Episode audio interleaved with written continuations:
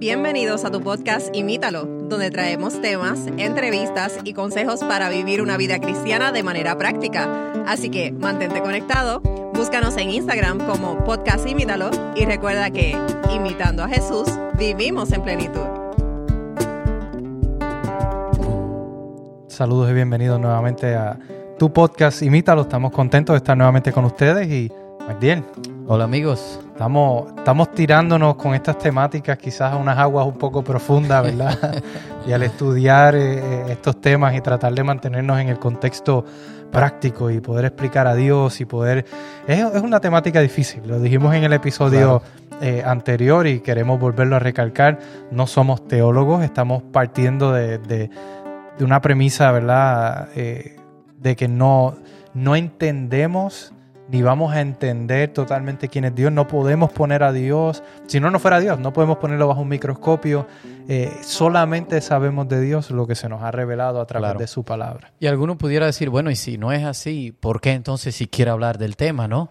Y en el episodio anterior hablamos y mencionamos esto, de que la importancia de conocer quién es Dios va a definir nuestra relación Exacto. con Él. Y tener una percepción equivocada de quién es Dios, vamos a tener una relación quizá no saludable con Dios. Y no, y tú decías eh, la cita de aquel pastor, ahora no me acuerdo el nombre, que el tener una imagen distorsionada de Dios nos va a llevar al pecado y nos va a llegar a quizás no querer relacionarnos con un Dios así. Así que claro. aunque la doctrina de la Trinidad ha sido algo que se ha dejado de lado por muchos cristianos o quizás se ha, ah, quizás no se le ha dado la importancia que tiene, creemos firmemente que es importante por esta razón. Claro. Eh, en Juan nos dice, el mismo eh, Jesús nos dice que en esto consiste la vida eterna. Entonces, si en esto consiste la vida eterna, Hay definitivamente importancia. tiene que ser importante porque dice que consiste la vida eterna en conocerte a ti y a Jesucristo, a quien has enviado, ¿verdad? Entonces eh, es importante entender este tema de la, de la Trinidad y, y es que el- el- la cuestión es que el cristianismo a veces creemos que está basado en un cambio de, de manera de actuar, un cambio de estilo de vida. Sin embargo, lo que nos enseña la Biblia es que va más allá. Tiene que ver con conocer. Tienen que conocer a este Dios. Yo pienso que es una combinación, Claro. porque no, pero si fuera partir, conocimiento Pero solo, el partir, y fíjate, es que el no, no, no es lo mismo conocimiento teórico que conocer a Dios. y, y C.S. Lewis decía conocer y ser conocido por este Dios. Eh, no Tener es una relación, conocimiento en otras teórico, en palabras. otras palabras, tener una relación, exacto. Ah, pero en esto consiste. Y una vez aprendemos a entender esto, pues definitivamente vamos a sentir seguridad, vamos a deleitarnos en, en el tema de la Trinidad. Y a veces algunas personas en su afán de aclarar este tema o de, de presentarlo de una manera más entendible para nosotros, eh, usan algunas ilustraciones que definitivamente no ayudan. Algunos ponen el huevo, cáscara, la, yema y la clara, y dicen que así es Dios, o, o la hoja del trébol, o el agua en sus distintos estados. Incluso la peor que he escuchado, quizás la más, es que es un gigante de tres cabezas. Así What? que, así que no nos debe de sorprender que a veces la gente se rían y nos miren como locos quizás, porque cómo vamos a pensar estas cosas. Sin embargo, eh, ¿cómo entonces entendemos, decíamos esto, decíamos en el episodio anterior, cómo entendemos que Dios es tres y a la vez es uno? ¿Cómo podemos explicar esto, que Dios es un solo Dios, sin embargo es tres personas? Es la parte que vamos a estar cubriendo en el episodio de hoy. Eh, y a veces cuando nos topamos con alguien que nos pregunta esto, nos confronta, bueno, ¿y cómo es esto posible? Solemos decir, oh, es que eso es un misterio. Y eso está supuesto a ser así. de cierta manera eh, es algo que no comprendemos. Bueno, eh, Quizás eh, la palabra es Claro, la que... es interesante porque Pablo dice de la palabra, y, y en la Biblia se traduce como misterio, pero Pablo la palabra que usa es, es secreto. Sin embargo, nos dice que es un secreto revelado. Aunque sea algo eh, quizás eh, difícil de comprender, se nos ha revelado. y- Y, y- y podemos conocerla a este Dios, podemos deleitarnos en este Dios triuno. Claro, y conocerlo en lo que se nos ha revelado. Porque yo, yo, Yo sí estoy de acuerdo que se nos ha revelado eh, quién es Dios, pero no se nos ha revelado la totalidad de quién es Dios, porque nuestras mentes No no, están capacitadas para entender a Dios. Y, y partimos de esa premisa en el episodio anterior también, lo decíamos, tenemos una mente, es como, yo siempre lo visualizo como nuestra mente es un vaso y la Y mente Dios de un Dios es un océano. No podemos llenar nuestro vaso con el océano. O sea, vamos a entender solamente una parte y por la eternidad dice la palabra que estaremos conociendo de Dios y conociendo a Dios. Y no, no una eternidad no será suficiente para entender a un Dios tan, tan maravilloso. Así que eh, por eso aquí no estamos ni siquiera, eh, como dice en inglés, scratching the surface, ni siquiera estamos tocando la superficie, eh, apenas la superficie de, de lo que es Dios, simplemente en base a lo que la palabra nos ha dado y nuestro conocimiento limitado de, de Claro. Dios. Y Magdiel, yo creo que es importante que nosotros también hablemos de, estábamos- tú mencionabas de la Trinidad y, ¿verdad? Muchos tenemos algún concepto de lo que es la Trinidad. Yo creo que es importante que hablemos un poquito de, De que lo no es la es. Trinidad, porque hay muchos eh, conceptos equivocados o errados de lo que es la Trinidad. Y la Trinidad no es tres, eh, tres dioses en un Dios. No es como tú explicabas, como el huevo, es un huevo, pero tiene tres elementos, ¿verdad? No es eh, No son tres elementos que forman un Dios. exactamente. Estos son tres personas diferentes, o sea, son, son tres seres, podemos decir, porque quizás hablamos personas y nos viene a la mente no un es ser un ser humano. humano, no. Eh, son tres seres formando un Dios, el Padre, ¿verdad? Y tienen el rol o el título de Padre, Hijo y Espíritu Santo. Eh, tampoco creemos que el Padre, eh, el, el Hijo y el Espíritu Santo son diferentes apariencias de un mismo Dios. En otras palabras, que cuando se habla del Padre, se habla del Hijo, lo que está dando es características de o apariencias o características de un, de un mismo Dios. Son tres divinas personas, son, están separados. Y vamos a ver más adelante cómo es esto, ¿verdad? Porque es un poco confuso, especialmente cuando hablamos y pensamos en Dios y se recordamos las predicaciones en nuestra iglesia. eh, a veces lo que dicen como que es confuso poder entender, atar este tema.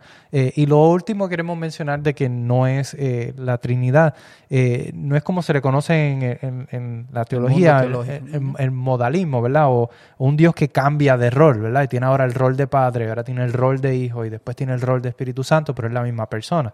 Claro. Así que esto... En inglés dicen como que se cambiara de, de sombrero. de sombrero, hat. exacto. En español de- también se usa eso. Me, me puse hoy el sombrero de tal cosa, ¿verdad? Exacto.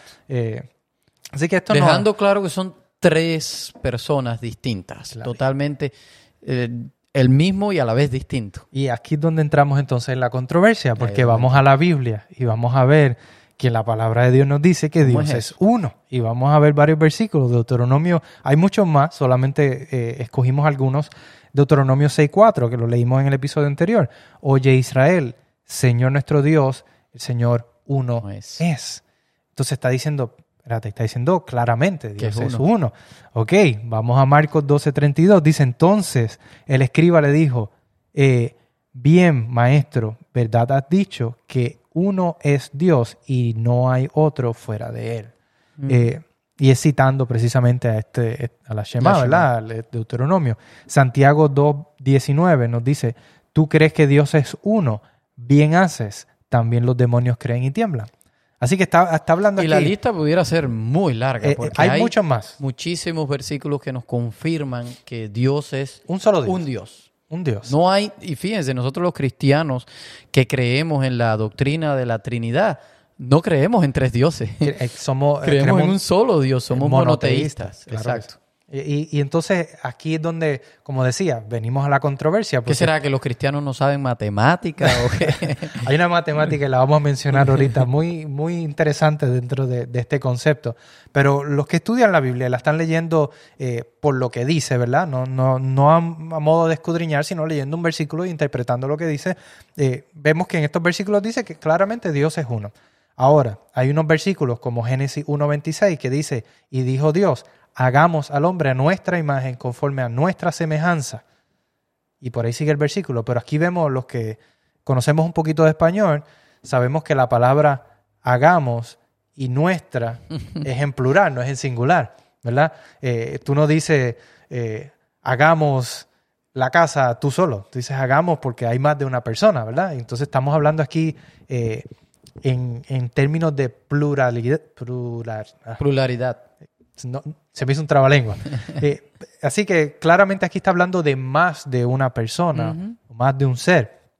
Incluso Génesis 3.22, más adelante, cuando Adán y Eva eh, pecan, dice, y dijo, eh, dijo el Señor Dios, he aquí el hombre es como uno de nosotros, sabiendo el bien y el mal. Es, decir, Dice de nosotros, igual. De nosotros. pasa exactamente lo mismo. El mismo concepto, estamos hablando en plural. Y entonces, vamos a Mateo 28, el Nuevo Testamento. Y, dice, por lo tanto, esta es la, orden que le da Jesús a, sus discípulos. Por lo tanto, vayan y hagan discípulos a todas las naciones, bautizándolos en el nombre del Padre, en el nombre del Hijo y en el nombre del Espíritu Santo. Está hablando aquí de tres personas diferentes. Entonces, eh, cuando vemos esto y, los que estudiamos la Biblia y quizás no, no, nos dedicamos a escudriñar mucho o se nos dificulta eh, entender estos conceptos, podemos ver aquí como una contradicción en la Biblia. Y mucha gente se aferra de versículos como estos para decir, ah, la Biblia se contradice porque dice en unos versículos que Dios en uno y en otros está hablando de Dios como una pluralidad. Y, va más allá, Mati, fíjate que eh, no es un concepto como mismo dijimos en el anterior, hay muchos versículos más que dicen que Dios es uno. Sin embargo, hay muchos otros versículos también que hablan de Dios y lo presentan en tres. Y, yo te hablábamos al principio como en la creación se, ven, eh, se ven las tres personas de la Trinidad. Eh, dice que estaba Dios creando. y ese, y adelantándonos, ese es quizás el rol eh, de, de, Dios, es la fuente de poder, la fuente ese es el, rol del Padre, quizás. Y, pero también nos sigue diciendo que el Espíritu de Dios estaba sobre la faz de las aguas, sobre el abismo.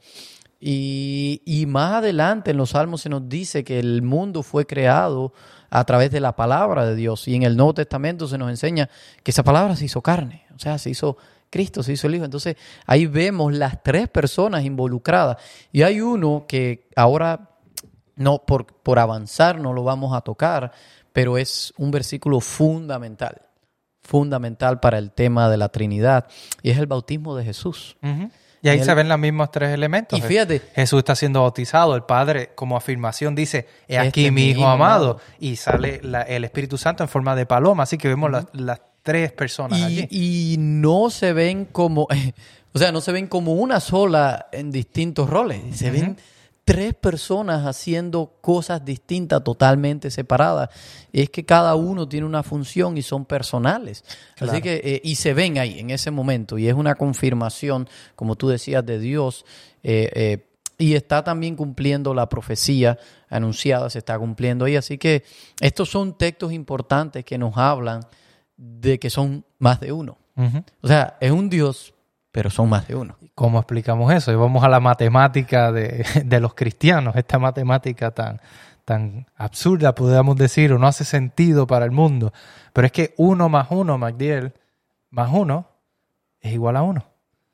Entonces nosotros podemos decir, pero ¿cómo, cómo es que uno más uno más uno es igual a uno? Eso, es igual a tres. de las leyes de la lógica. Definitivamente. Y, y, es, y es aquí donde vemos que realmente nuestro Dios, hay muchas cosas que nosotros con nuestra mente finita y limitada no vamos a entender, ¿verdad? Y las matemáticas no vamos a poder explicar a Dios con matemática, con ciencia, eh, no vamos a poder eh, crear un, un, algoritmo para descifrarlo. Realmente Dios eh, es Dios. Y aquí vamos entonces a ver cómo se, se reconcilian estos dos aspectos de que Dios es uno y más de uno. Volvamos al versículo que leímos de Deuteronomio 6.4 que dice, Oye Israel, el Señor nuestro Dios, el Señor uno es. Eh, hay un versículo interesante, Matiel, que está en Isaías 65, 25, que dice, hablando de la tierra nueva y el cielo, dice que el lobo y el cordero se apacentarán juntos y el león comerá paja como el buey y el polvo será el alimento de la serpiente. No afligirán ni habrá mal en todo mi santo monte, dijo el Señor. Así que aquí ¿Qué tiene que ver este versículo con el de Deuteronomios y cómo esto nos ayuda a reconciliar? Bueno, eh, aquí vamos quizás al punto de, empezar a estudiar un poco más a profundidad y escudriñar, pero la raíz de la palabra uno que leemos en Deuteronomio, cuando dice el Señor nuestro Dios, el Señor uno es, es la palabra que... Esa palabra uno. eh, esa palabra uno, se- en español se dice echad, ¿verdad? Pero En, hebreo. en hebreo. Pero en, en español la, la pronunciamos, la podemos Igual, decir uno. echad, eh, que significa en el original, ¿verdad? Porque no, no tengo el acento de, de. Magdiel, ejad.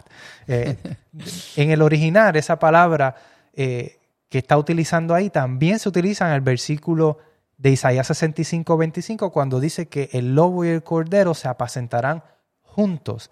Y fíjate que en un versículo la, la traduce como juntos y en otro versículo la traduce como uno. Y lo que nos dice esto es que cuando está hablando en Isaías, en Deuteronomio, diciéndonos que Jehová, que Dios es uno, no nos está diciendo uno en cantidad.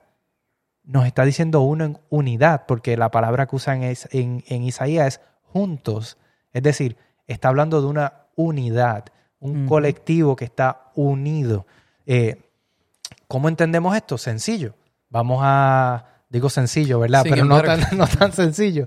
Antes de pasar al otro texto, hay otro layer, como decimos en inglés, Otra hay capa. otra capa más que podemos profundizar.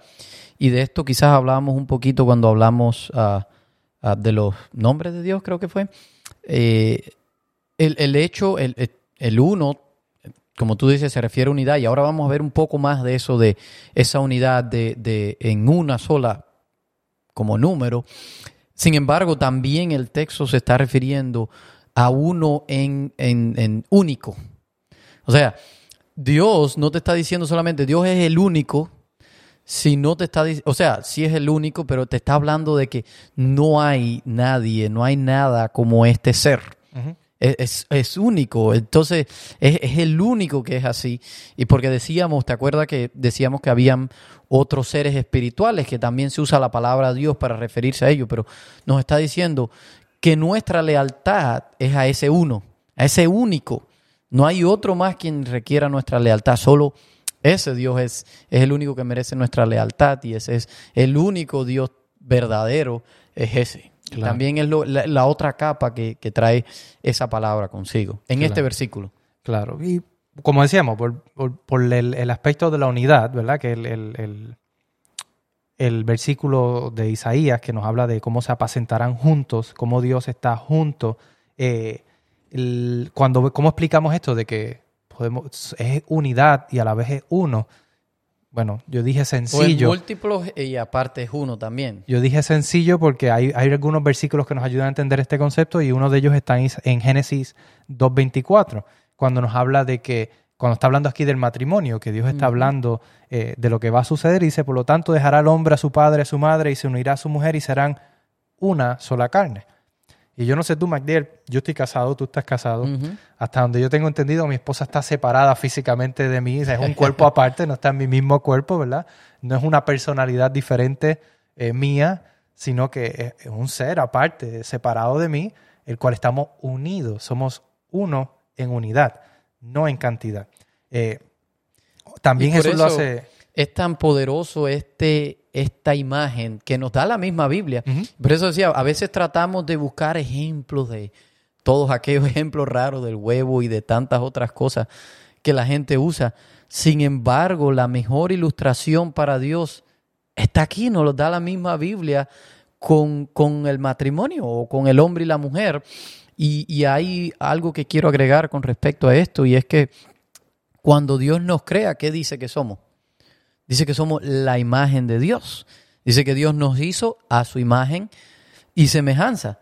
Pero no dice que el varón, ahora voy a usar el término varón solo, es la imagen de Dios. La humanidad es la imagen de Dios. Es decir, la humanidad está compuesta por hombre y mujer. Entonces, en esa humanidad está compuesta, está compuesta por hombre y mujer. Sin embargo, es, es la humanidad, es una. Es la humanidad. Y, y ya ahí empezamos a ver lo complejo que puede ser llegar a ser eso. Eh, y así mismo se ve en Dios. Dios es, es, es un Dios, es una sol, un solo Dios. Sin embargo, está compuesto por tres personas. Claro. Como mismo el matrimonio o la humanidad está compuesto por dos personas, pero son uno. Y aquí lo vemos eh, en el contexto de, de quizás de una pareja de dos personas, pero Jesús va más allá y lo utiliza con más cantidad. Eh, cuando Jesús ah, está hablando, refiriéndose a sus discípulos, esto lo vemos en Juan capítulo 17, versículo 11, eh, Jesús dice, ya yo no estoy en este mundo, mas estos están en el mundo, y ya yo eh, voy a ti, a ti vengo. Padre Santo, a los que me has dado, guárdalos por tu nombre para que sean uno como nosotros somos uno. Entonces Jesús está refiriéndose a sus discípulos y dice, y dice para que sean uno. Sus discípulos eran doce o once, ¿verdad? No se había escogido Bueno, todavía. eran los apóstoles, pero había, tenía Exacto. mucho más seguidores Pero digamos, también. digamos que Jesús se estaba refiriendo a los apóstoles, ¿verdad? Porque podemos decir se refería a todos sus, Sus sus discípulos. seguidores. Pero si se refería a sus apóstoles, eran once en ese momento, ¿verdad? Eh, y, y Jesús está diciendo para que sean uno, como nosotros somos uno. Así que Jesús está diciendo, nosotros somos uno, pero en unidad, no en cantidad. Somos un. Dios, pero porque somos, es- es- son estas tres divinas personas que están trabajando unidas, en unidad, eh, y, y el- y Dios estaba pidiendo para sus discípulos o para sus eh, apóstoles lo mismo que, que- que ellos, que sean uno en unidad. Y después, más adelante, cuando ya la iglesia, están los apóstoles en las iglesias, Pablo nos escribe como un cuerpo. Dice que la iglesia, ¿qué cosa era? Era un cuerpo, sin embargo, ¿cuántas personas habían? Pero nos está hablando de que es un cuerpo, de que debe de haber esa unidad como si fuera un solo cuerpo. Y aquí vamos a, a un, a un punto, MacDill, que pudiéramos hacernos muchas preguntas. Claro. ¿Por qué son tres y no trece o cuarenta o cincuenta lo que componen Dios? ¿Por qué no son doce? ¿Por qué no son seis? Son cosas que no nos revela la Biblia y que no nos corresponde a nosotros Eso entender. Eh, si nosotros pudiéramos entender todos los secretos, todos eh, l- l- los secretos de Dios, pudiéramos decir, pero no, no sería Dios, porque lo pudiéramos entender. Así que Dios va por encima, está En todo. eh, eh, En todas las cosas Él es superior a una nosotros. dimensión que nosotros no, con- no conocemos, no, no vamos a entender. Y lo que podemos entender es lo que se nos ha revelado, lo que Así Él es. mismo ha revelado de sí. Y eso es lo que sabemos. Lo que sabemos son tres divinas personas, han coexistido por la eternidad y están trabajando como uno para nuestra salvación. Así y yo creo que si lo mantenemos dentro de eso, ¿verdad? Eh, es bastante simple, no sencillo, pero simple de, de- de entender el hecho de que Dios está trabajando hacia nuestro favor y, y está trabajando en unidad, como decía que nosotros también trabajemos en unidad. Claro. Y ya quizás a modo de resumen, ¿cómo pudiéramos ah, quizás resumir todo esto que hemos dicho en pocas palabras, quizás para que sea el mensaje que quede en nuestra mente? Eh, nos encontramos aquí a la iglesia primitiva, quizás los primeros cristianos que tienen eh, la Torah, el Antiguo Testamento, y para ellos es sumamente importante. Y está claro que nos enseña que hay un solo Dios. Eso está claro. Pero ahora ellos tienen un encuentro con este Jesús, quien vino, quien murió y resucitó. Y ahora ellos comienzan a aplicar a este Jesús los mismos términos que se le aplican a Dios. Comienzan a adorar a este Dios, a, Jesús como si fuera eh, eh, Dios, pero más allá, Jesús también, entonces no es, no, no es Jesús, no es el Dios del antiguo o el Dios que ellos están diciendo, porque Jesús nos enseña a orarle al Padre, a orar a, Dios como si fuera un Padre amante. Entonces ahí encontramos a estas dos personas de la Trinidad, a Dios, eh, el Padre como nos enseñó Jesús, pero Jesús también es divino, es lo que encontramos en el Nuevo Testamento y es lo que eh, encontramos en la, en la iglesia primitiva, pero el mismo Jesús también nos dice que, eh, que iba a enviar a alguien. Y ellos creían que el Espíritu Santo era el enviado de Jesús, pero era, y que, pero era también Dios. Y, y yo sé que si ya algunos ahora aquí están, pero aquí también hay su, su detalle.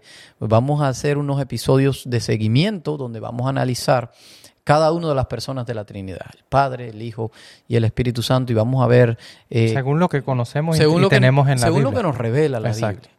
Que, ¿Por qué son divinos? ¿Por qué decimos que son Dios? Pero este es el entendimiento de ellos. Tenemos un Dios, esta, este, vamos a llamarle este club. Ellos se unieron, estas tres personas. A mí me gustan las empresas, yo digo como una corporación. Ajá. Eh, A mí me encantó eso cuando tú lo compartiste conmigo.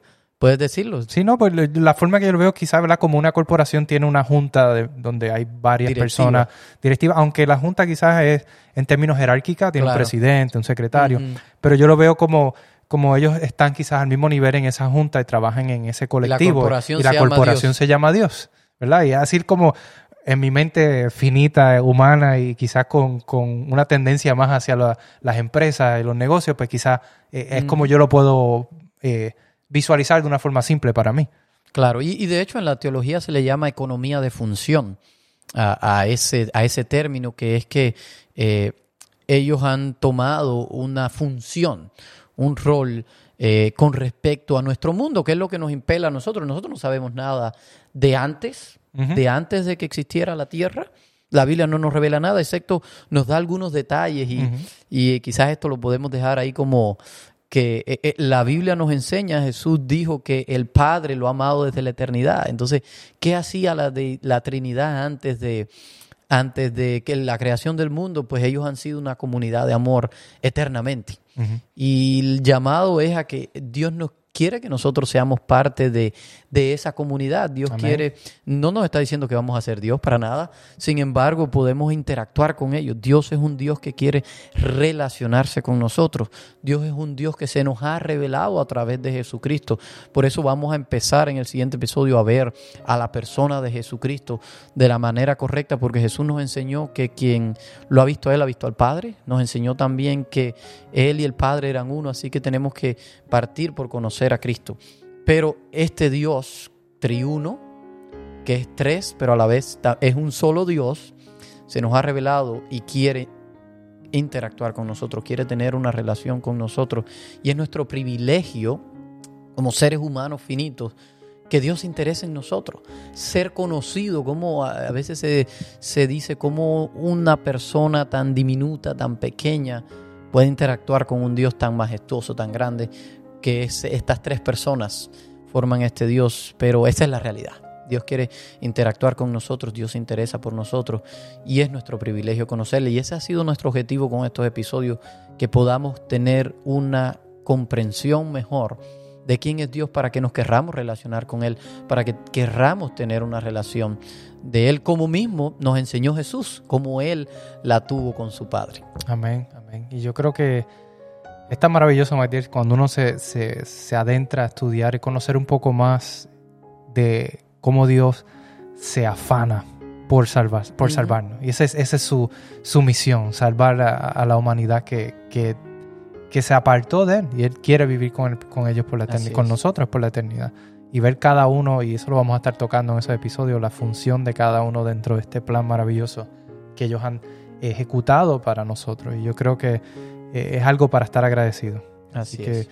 yo creo que, Magdiel, podemos concluir este episodio con una oración y, y darle gracias a Dios por, por ese amor tan maravilloso que, que tiene con nosotros y que nos ayude a, a no solamente reconocerlo, pero también ponerlo en práctica hacia otros también. Amén. Oramos. Padre Señor, te, te damos gracias porque a través de tu palabra tú te has revelado a ti mismo, Señor. Podemos conocer eh, destellos de ti, podemos eh, aprender cosas que, que nuestras mentes limitadas, con capacidad limitada, pueden apenas eh, tratar de entender. Y, te damos gracias, Señor, porque nos has dejado eh, ejemplos y nos has dejado eh, en tu palabra varias formas de poder conocerte por quien tú eres, Señor, aunque no podamos conocerte al 100% con lo que tú nos has dejado suficiente para ver que tú eres un Dios de amor, eres un Dios eh, de misericordia, un Dios que, que, que su propósito principal es eh, amar y salvar. Y te damos gracias porque has ejecutado este plan tan maravilloso para salvarnos y para llevarnos a vivir contigo por la eternidad. Ayúdanos a aceptar este plan maravilloso, a tener esta percepción correcta de quién tú eres como Dios y poder compartir con otros lo que hemos conocido de ti, ese amor, esa misericordia y ese plan tan maravilloso que tú tienes, eh, que has ejecutado y que tienes, estás todavía, Señor, ejecutando para nuestra salvación. Gracias por eso, Señor. Te pedimos que nos ayudes a, a tener esa relación íntima contigo. En el nombre de Jesús. Amén. Amén. Amigos, esperamos que este episodio, eh, como decimos siempre, ¿verdad? haya sido de bendición y que hayan podido aprender algo y hayan podido eh, conocer un poquito más acerca de Dios y ya no lo, si es que todavía aún quedaban cositas por conocer y esperamos que en los próximos episodios, bien cuando empecemos a profundizar, podamos resaltar un poco más en detalle características Si alguien, maravillosas. si alguien quiere escribirnos alguna pregunta con respecto al tema, eh, sería muy interesante. Claro, y también de los temas que vamos a estar hablando, que vamos a estar hablando específicamente de cada uno. Si hay alguna duda en específico que podamos aprovechar, estudiar y- Ujú. y, ponerla en, en- en esos episodios, les invitamos a que nos no las escriban. Y con mucho gusto la- la- las estaremos discutiendo. Así que será entonces hasta el próximo episodio. Les esperamos. Gracias por escucharnos. Envíanos tus preguntas y o sugerencias a través de Instagram a Podcast Imítalo o por correo electrónico a imítalo.wpssda.org.